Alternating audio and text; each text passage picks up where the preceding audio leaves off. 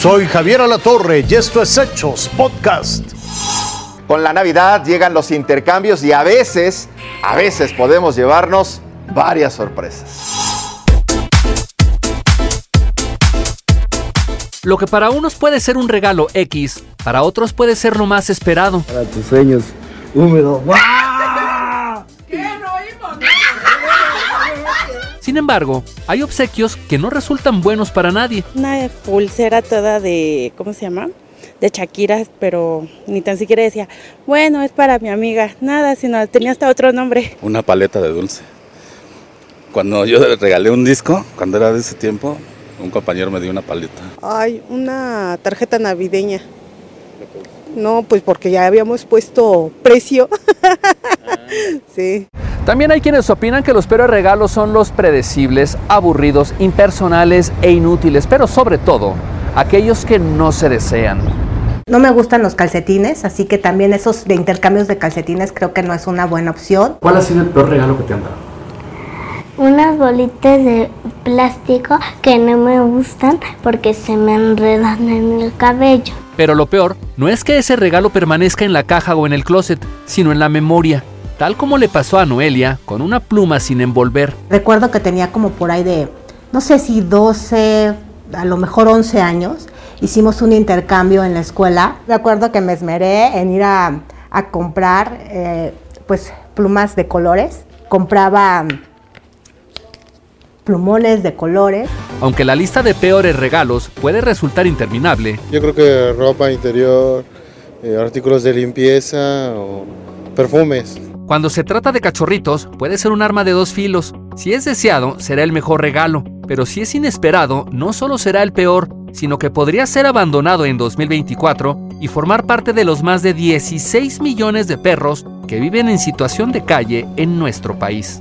Enrique Pardo Genis, Fuerza Informativa Azteca. La Navidad llegó a Toluca en el Estado de México de la mano de la familia Ruiz Vargas, quienes desde hace tres décadas montan enorme nacimiento compuesto por más de 300 piezas. Mide 10 metros de largo por 3 de ancho y está colocado junto a un ventanal para que muchos turistas y muchos de nuestros vecinos aquí en la Ciudad de México o en todo el país puedan admirarlo.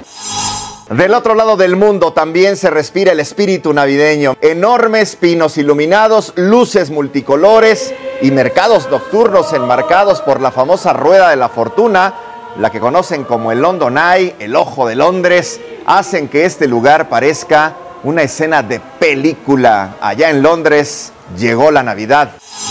Bélgica no se queda atrás con los festejos. El mercado navideño de Bruselas atrae la atención de muchos turistas y muchos locales. Muy cerca de la gran plaza, bellamente iluminada, están los locales de los tradicionales waffles belgas y por supuesto la cerveza.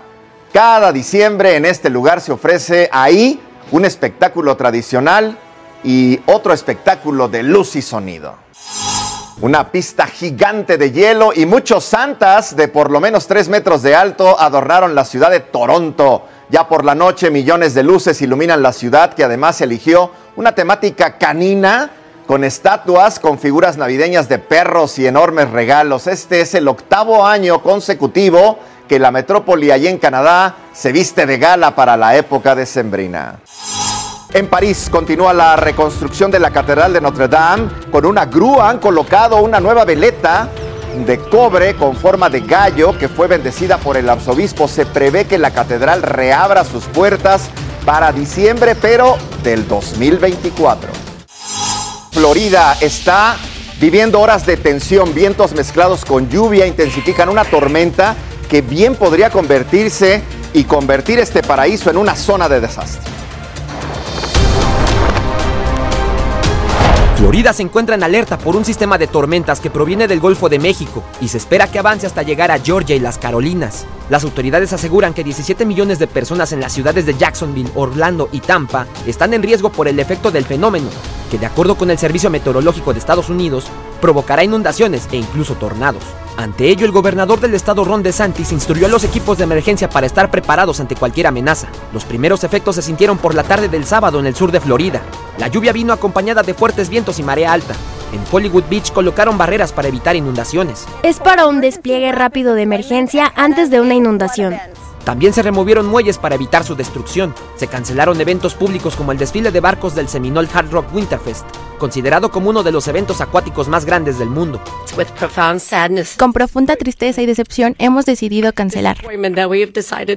Es simplemente una receta para el desastre. Poner cualquier barco en el agua en estas condiciones sería nada menos que imprudente. Los turistas que buscaban sol, arena y mar se encontraron con el temporal que provocó el cierre de playas. Preferiría estar en traje de baño y en el agua, en lugar de usar sudadera durante nuestra caminata. El servicio meteorológico asegura que lo peor ocurrirá durante el fin de semana. Para el lunes esperan lluvias dispersas. Cristian Arrieta. Fuerza Informativa Azteca. Esto fue Hechos Podcast.